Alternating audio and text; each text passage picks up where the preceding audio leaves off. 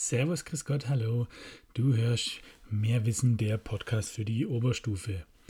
Ja, nachdem wir jetzt den Inhalt des Werkes Der Verlorene von Hans-Ulrich Treichel uns genauer angeschaut haben, wollen wir uns jetzt mal mit ein paar Schwerpunkten auseinandersetzen. Ja, der Inhalt ist elementar wichtig für das, was dann folgt, nämlich mit einer ja, kritischen Auseinandersetzung in Zuge der literarischen Erörterung, die ja dann im Abi ansteht und alles, was wir hier machen, soll ja einfach ein bisschen Mehrwert liefern im Hinblick aufs Abi, dass ihr euch einfach ein bisschen besser vorbereitet fühlt, nochmal das ganze Revue passieren lassen könnt, was ihr natürlich schon seit Wochen und Monaten euch angeeignet habt. So hoffe ich doch zumindest mal. Ironiehand wieder runter. Egal. Wir gucken uns heute so ein bisschen die Schwerpunktthemen an. Also was sind die zentralen Themen aus dem Verlorenen. Und da soll es heute ein bisschen drum gehen, um dann zu verstehen, okay, was kann man denn überhaupt äh, kritisch betrachten? Wo ergibt sich eine strittige Frage oder eine These daraus? Was sind es für Themen, die man dann literarisch erörtern kann? Was eine literarische Erörterung ist, dazu habe ich auch eine Folge gemacht, könnt ihr euch gerne nochmal anschauen und anhören. Da kriegt ihr nochmal die wichtigsten Sachen gesagt, aber unterm Strich ist einfach über den Inhalt hinaus gibt es einfach Themen, die immer wieder angesprochen werden. Die werden über einen Außentext aufgeworfen. Da wird dann zu irgendeiner Sache etwas gesagt und ihr müsst dann selbst Stellung dazu nehmen. Trifft es auf das Werk zu? Inwiefern? Ja, an welchen Stellen? Und deswegen ist immer wichtig zu wissen, um was geht es denn in den Werken und was sind zentrale Themen, die dort eben angesprochen werden. Die Handlung des Verlorenen selbst kann man eigentlich ja sagen, spielt von 1918 bis 1964, 65, wobei die eigentliche Handlung eben nach dem Zweiten Weltkrieg ansetzt. Wir, wir befinden uns da in den äh, 60er Jahren und das Ganze wird eben ja erzählt von dem Ich-Erzähler, der die Geschichte um seinen Bruder, der eben verloren ging, erzählt und was das mit ihm und mit seiner Familie eben macht. Man kann, wenn man so möchte, sagen, dass es eigentlich fünf Figuren gibt in diesem Roman, die ja betrachtenswert sind, zu denen es einfach ein paar Informationen gibt, die wichtig sind für alles, was noch kommt, weil aus den Figuren heraus ergeben sich eigentlich dann auch nachher die sogenannten Schwerpunktthemen des Werks. Da haben wir einmal den erwähnten Ich-Erzähler, das ist ein circa 15 Jahre alter Junge, so ein bisschen ein Sonderling der leidet vor allem eigentlich darunter, dass er nicht die Liebe und Aufmerksamkeit seiner Eltern kriegt, die man eigentlich als Kind kriegen sollte. Das Ganze liegt natürlich ja daran, dass sie unter dem Trauma leiden, dass sie äh, das andere Kind, den Arnold, verloren haben, auf der Flucht aus dem Osten Deutschlands vor den Russen am Ende des Zweiten Weltkrieges. Genau. Was eben auch noch mit reinschwingt, ist, die Eltern sind natürlich deswegen abweisend, weil sie darunter leiden, dass sie ihren einen Sohn verloren haben. Aber das andere könnte auch sein, dass der Ich-Erzähler das Resultat einer Vergewaltigung ist. Die Mutter wurde offensichtlich von russischen Soldaten oder von einem russischen Soldaten auf der Flucht vergewaltigt und er könnte das Resultat dieser Vergewaltigung sein, weshalb die elterliche Liebe nicht so gegeben ist, weil er theoretisch dann ja sinnbildlich für diese Vergewaltigung steht. Dann haben wir den Vater. Der leidet stark unter dem Verlust der Existenzgrundlage. Das heißt, alles, was sie hatten im Osten, haben sie verloren. Das heißt, sein Stolz ist natürlich hier gekränkt. Und was auch noch hinzukommt, ist, dass er gegen diese Vergewaltigung seiner Frau nichts unternehmen konnte. Er konnte auch nichts dagegen unternehmen, dass ihr Sohn abhanden kam. Das heißt, es schleicht sich hier bei ihm Scham, Schuld ein. Er hat ein Trauma, das er nicht äh, verarbeitet. Er frisst alles in sich hinein und nutzt die Arbeit als Ventil. Das ist generell so ein Ding, was äh, bei uns Männern ein Problem ist. Wir gehen mit unseren Emotionen meist nicht so offen um. Und das ist auch mit einer der Gründe, warum Männer früher sterben als Frauen. Egal, also er frisst alles in sich rein, lässt keine Emotionen zu und erleidet nachher dann an den Tod durch den Herzinfarkt, als es dann alles zu viel wird und regelrecht sein Herz aufgrund dieses Drucks, den er sich über Jahre lang aufgebaut hat, regelrecht explodiert, wenn man denn so möchte. Dann haben wir die Mutter, die leidet enorm unter dem Verlust des Kindes, also Arnold, und unter der Vergewaltigung natürlich. Sie war dort hilflos und äh, ja, war halt eigentlich die Opferrolle inne gehabt. Und auch hier haben wir Scham und Schuld und auch ein Trauma, das nicht richtig aufgearbeitet wird. Und ähm, sie weint sehr viel, sie ist sehr emotional, also man merkt ihr das viel mehr an, beziehungsweise auf eine andere Art und Weise an, was passiert ist. Und sie spricht auch eher in Ansätzen zumindest drüber als der Vater. Und dann haben wir noch den Herr Rudolf, der lokale Polizist, der sich als ja, hilfsbereiter Wegbegleiter so ein bisschen äh, der Familie kennzeichnet. Er hilft bei der Suche nach dem Findelkind und später dann auch, als der Vater eben stirbt, übernimmt er so ein bisschen die neue Rolle des Vaters, wobei die Mutter eben äh, im Zuge dessen sehr viel Verantwortung übernimmt und äh, weiter die Arbeit des Vaters übernimmt, aber nichtsdestotrotz steht der Herr Rudolf da zur Seite und vor allem dann auch bei der Suche nach dem Findelkind, eben nach dem Heinrich, da hilft er. Das dann auch ein bisschen enttäuschend für den Ich-Erzähler, ähm, ja, weil er sich dann doch auch mit wieder auf diesen Arnold konzentriert. Das führt dann auch schon zur fünften wichtigeren Figur, den Arnold selbst, der zwar nie wirklich auftaucht, ist ja am Schluss nicht klar, dieser Heinrich der Arnold dann tatsächlich ist, aber nichtsdestotrotz ist er so oder hat er so die Hauptrolle des Werkes inne, das sagt ja auch der Ich-Erzähler, dass er selbst die Nebenrolle hätte und sein Bruder die Hauptrolle. Er kriegt die volle Liebe der Eltern ab. Ähm, früher war alles besser, früher war alles schön. Vor allem eben, als der Arnold noch unter ihn weilte und er ist auch der Grund, warum eben der Ich-Erzähler nicht diese Liebe bekommt, die eigentlich ein Kind bekommen sollte. Es ist nicht klar, ja, ist er das Findelkind, ist er der Heinrich. Insofern äh, kann man sogar fast sagen, ist eine Art ja, Gegen, Gegenspieler, das klingt ein bisschen hart, aber zum Ich-Erzähler einfach so ein bisschen die Gegenfigur, der, der Bruder, der alles kriegt äh, und man weiß nicht mal, ob es ihn überhaupt noch gibt und äh, deswegen die eigentliche arme Sau ist, wenn man es denn so möchte. Ja, und aus dieser Konstellation oder aus dieser Familiengeschichte heraus geben sich jetzt einfach ein paar thematische äh, Schwerpunkte. Natürlich das Thema Familie ganz arg zentral hier. Ähm, ist es eine Bilderbuchfamilie? Nein, natürlich nicht. Wie wird dort mit verschiedenen Problemen umgegangen? Das ergibt sich dann eben aus den Figuren raus. Der eine frisst in sich rein, die andere ist in ihrer eigenen Emotionalität versunken und das Kind leidet darunter natürlich. Ähm, ja, man könnte, also man muss fast sagen, die Urszene, die, der Ursprung von allem ist eigentlich diese Vergewaltigung, die dort stattfindet, aber die nie wirklich äh, ausgesprochen wird, ist nur dieses das Schreckliche. Da liegt eigentlich ähm, ja die Ursache von allem. Die Folge, die sich daraus eben ergibt, ist dann das, das Trauma der ganzen Familie, das sich dann erstreckt bis hin zum Kind, der dadurch, ja, der Ich-Erzähler, der durch selbst ein eigenes Trauma eigentlich erlebt. Es gibt Schuldgefühle, Verdrängung, Scham für das, was dort passiert ist aber auch irgendwo eben aufgrund der Verdrängung keine richtige Auseinandersetzung mit der eigenen Schuld, die man wiederum natürlich auch ähm, als Deutscher hatte für das, was im Vorfeld passiert ist. Das zieht sich so durch die ganze äh, ja, Geschichte der frühen Bundesrepublik Deutschland durch und das kann ich auch nur aus meiner eigenen Familiengeschichte bestätigen, dass meine Oma, die aus dem Sudetenland vertrieben wurde, auch nie reflektiert betrachtet hat, was da davor an Verbrechen von deutscher Seite aus passiert sind, sondern immer der Russe dann irgendwie der Böse war, der dann alle vertrieben hat. Das muss man natürlich reflektieren reflektiert betrachten. Nichtsdestotrotz ist dort etwas Schreckliches passiert und ähm, das Schreckliche ist eben die Vergewaltigung, der, der, der Verlust des Kindes Arnold und daraufhin eben dann diese Schuld und diese Scham und dieses Trauma. Und da haben wir eigentlich schon ja, drei große zentrale Themen. Und daraus ergibt sich letztlich auch schon das nächste große Thema, nämlich die Folge bzw. der Umgang mit den ganzen Gefühlen, mit dem Trauma. Der Begriff Trauma kommt aus dem Griechischen und heißt so viel wie Wunde, Schaden oder Verlust und man bezeichnet in der Medizin oder Psychologie eigentlich die Verletzung eines oder des Körpers und der Seele. Und äh, das ist meistens eine belastende Lebenserfahrung, wo der Betroffene in irgendeine Situation kommt, in der er völlig überfordert oder hilflos war. Und daraus entstehen häufig dann ja posttraumatische Belastungsstörungen, die eben unterschiedliche äh, Symptome dann aufweise, aufweisen können.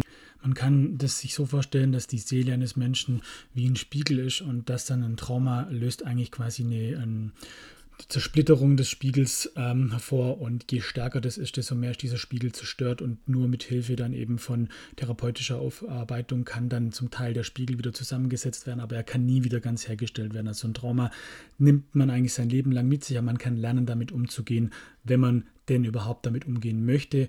Und hier haben wir auch schon das Hauptproblem eigentlich, dass ähm, beide Eltern nicht so richtig mit der ganzen Sache umgehen und daraus ergibt sich dann eben das nächste Trauma, nämlich das des Ich-Erzählers, des zweiten Sohnes, der darunter massiv leidet. Die Eltern verpassen es letztlich, eine Art Verarbeitung oder Wiedergutmachung zu leisten, indem sie sich um ihre andere, ihr anderes Kind kümmern, also den Ich-Erzähler, sondern sie stürzen sich eigentlich vor allem die Mutter vielmehr in die Suche nach dem verlorenen Sohn als Wiedergutmachung irgendwo vielleicht und ähm, ja, verlieren dort völlig das Wesentliche aus dem Blick und es wird immer verbohrter und verbissener und hat ja nachher dann auch den äh, Tod des Vaters zur Folge, der sich komplett in die Arbeitswut stürzt, keine Liebe für seinen Sohn zeigen kann und ähm, ja, irgendwo auch der Weinerlichkeit der Mutter ein bisschen ausgesetzt ist und das alles so mehr oder weniger in sich hineinschweigt.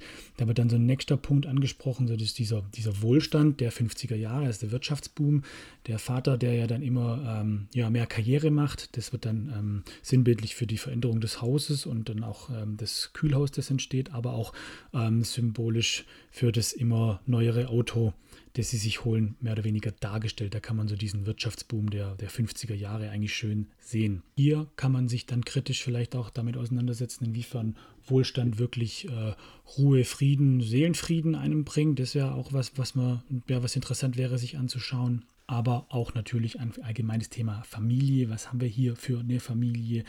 Aber auch das Thema Kommunikation ist interessant. Es wird ja nicht wirklich kommuniziert, wenn immer nur gewisse Dinge an, nur ganz kurz angesprochen, überhaupt nicht drüber gesprochen.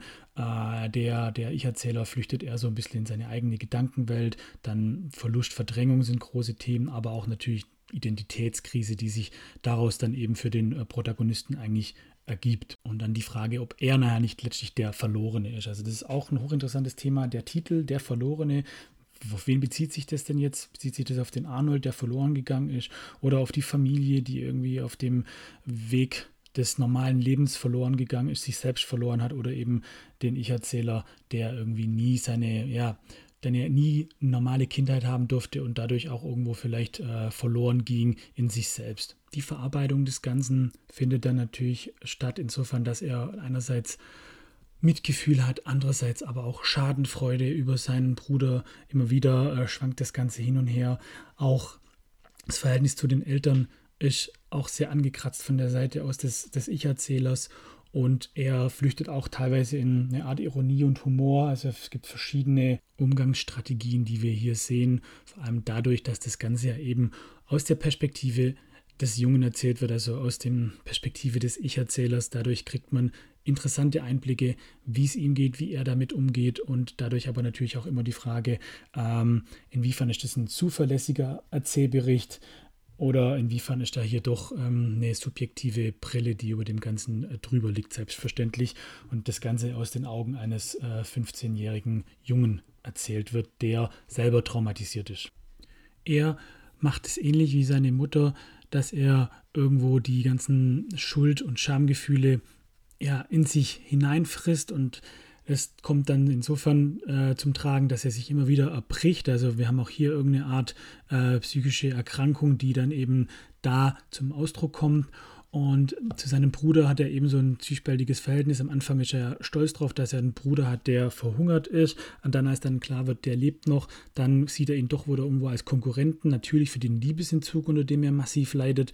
Aber er denkt dann auch, dass irgendwie die, die materiell gesicherte Existenz, ähm, die in der Familie ist, ja vorherrscht nach dem Krieg durch den Wohlstand, die könnte ihm vielleicht äh, ja, irgendwo streitig machen. Also doch auch eine sehr kindliche Sicht auf das Ganze. Ja, also wir haben hier mal zur Abwechslung keinen äh, älteren Mann, der Identitätsstörungen äh, hat, sondern einen ja, ungefähr 15-jährigen Jungen, der Identitätsstörungen hat. Das Ganze aber geschrieben von einem älteren Herrn, der so ein bisschen seine eigene Familiengeschichte darin verarbeitet. Das heißt, es ist eine Art historisches Dokument mit äh, ja, fiktionaler, also erfundener Dimension, die dann nachher eben für den Plot des Ganzen sorgt. Und das Ganze natürlich irgendwo als eine ja, äh, Anspielung auf das Gleichnis aus der Bibel, aus dem Lukas-Evangelium, der verlorene Sohn. Ich habe es in der anderen Folge schon mal erwähnt, man spricht hier von Intertextualität, das heißt einfach, dass man sich auf einen anderen Text bezieht, einen Prätext und dahingehend dann Anspielungen macht. Und das findet hier eben auch statt. Das Gleichnis der verlorene Sohn aus ähm, Lukas-Evangelium, äh, Kapitel 15, 11 bis 32, wo es letztlich darum geht, dass ein Vater zwei Söhne hat. Der eine nimmt sein Erbe, geht verprasst alles, verliert eigentlich alles. Der andere bleibt und macht eigentlich alles da zu Hause und der verlorene Sohn kehrt dann zurück und der Vater ist voller Freude und ähm, nimmt ihn sofort wieder auf, woraufhin der andere Bruder, der daheim geblieben ist und eigentlich alles in Anführungszeichen richtig gemacht hat und äh, dem Vater geholfen hat, der ist daraufhin dann neidisch auf den Bruder, der zurückkehrt. Der Vater entgegnet ihm daraufhin einfach, dass man einfach glücklich sein soll, dass der totgeglaubte Sohn wieder zurückgekommen ist. Und dieses Gleichnis lässt sich natürlich in Ansätzen schön auf den Roman übertragen. Auch hier eben äh, ja, zwei Söhne, der eine verloren und der andere eben daheim. Und der, der daheim ist, kriegt offensichtlich nicht die Anerkennung, Wertschätzung und Liebe wieder, die er eigentlich von seinem Vater und seiner Mutter kriegen sollte. So, da sind wir eigentlich auch schon durch, was das Ganze thematisch angeht. Das sind die Dinge, die hier immer wieder aufgegriffen werden. Und bei einer literarischen Erörterung kann es jetzt eben sein, dass sie mit bestimmten Themen konfrontiert werden. Also genau die, die ich angesprochen habe, sind äh, ja sehr wahrscheinliche Themen, die da an, äh, aufgegriffen werden können. Und dann kann man sich jetzt hier wieder überlegen, alles klar, was für Stellen gibt es, was für Metaphern gibt es, eben diese, der Wohlstand, der sinnbildlich dargestellt wird durch eben die, ähm, den Aufstieg des Vaters und dann auch das Auto zum Beispiel oder die Urszene, wo eigentlich alles seinen Anfang nimmt, woraus folgend letztlich diese Scham- und Schuldgeschichte entsteht, wo das Trauma seinen Anfang nahm und die Folgen eben davon, dass der Vater einerseits sich in Schweigen hüllt und äh, in Arbeitswut und die Mutter die ganze Zeit eigentlich immer in Trauer verfällt und dadurch der Ich-Erzähler, also das, das Kind, das eigentlich tatsächlich noch in der Familie ist, eben nicht die Liebe der Eltern erfährt, die es erfahren sollte. Und wenn man das so ein bisschen als Hintergrundinformation hat, dann kann man sich eigentlich auch mit jedem Thema kritisch auseinandersetzen, wenn dann irgendwie aufgeworfen wird, äh, was das Idealbild einer Familie ist, dann kann man dazu kritisch Stellung nehmen oder äh, irgendein anderes Thema, habe es vorhin schon angerissen, wenn es irgendwie heißt, ähm, Geld macht glücklich und dann irgendwie da ein Außentext, der auf das hin raus auszielt, dann kann man auch das theoretisch hier schön übertragen und sagen, dass der Wohlstand der Familie zum Beispiel überhaupt nichts bringt oder ähm, wenn die Definition eines Traumas kommt, inwiefern äh, liegt bei der Familie eine Art Trauma vor, dann kann man auch hier sehr gut immer wieder Bezug drauf nehmen und eben sagen, äh, was ähm, ein Trauma ist, was sich für Folgen daraus ergeben und wie sich das einfach wie so ein roter Faden eher durchzieht. Oder das Thema Kommunikation, ähm, ja, Vier-Ohren-Modell, was weiß ich, wenn man da irgendwie mit konfrontiert wird, immer wieder überlegen, ja, okay, das ist das äh, Thema, das durch den Außentext ausgeworfen wird. Das ist die strittige Frage, wie passt es jetzt zu dem Werk? Und wenn man einfach grob den Inhalt des Werkes parat hat, dann muss man einfach nur noch den Kopf einschalten und überlegen, wo kann ich da zustimmen, wo kann ich da nicht zustimmen oder wo passt dieser Außentext und das aufgeworfene Thema und wo passt es einfach nicht. Das ist dann erörtern und dann kommen wir zu einem Fazit, passt, passt nicht, passt teilweise, führt noch die zwei, drei Stellen an, die es einfach hier in dem Werk gibt, die man gut nennen kann und gut ist. Ähm, genau. Auch äh, sowas wie die Aufarbeitung des, äh, des, des, der Verbrechen des Dritten Reiches ähm, kann man hier schön, sehr schön sehen, dass die einfach da noch nicht stattgefunden haben. Das kam alles erst viel später.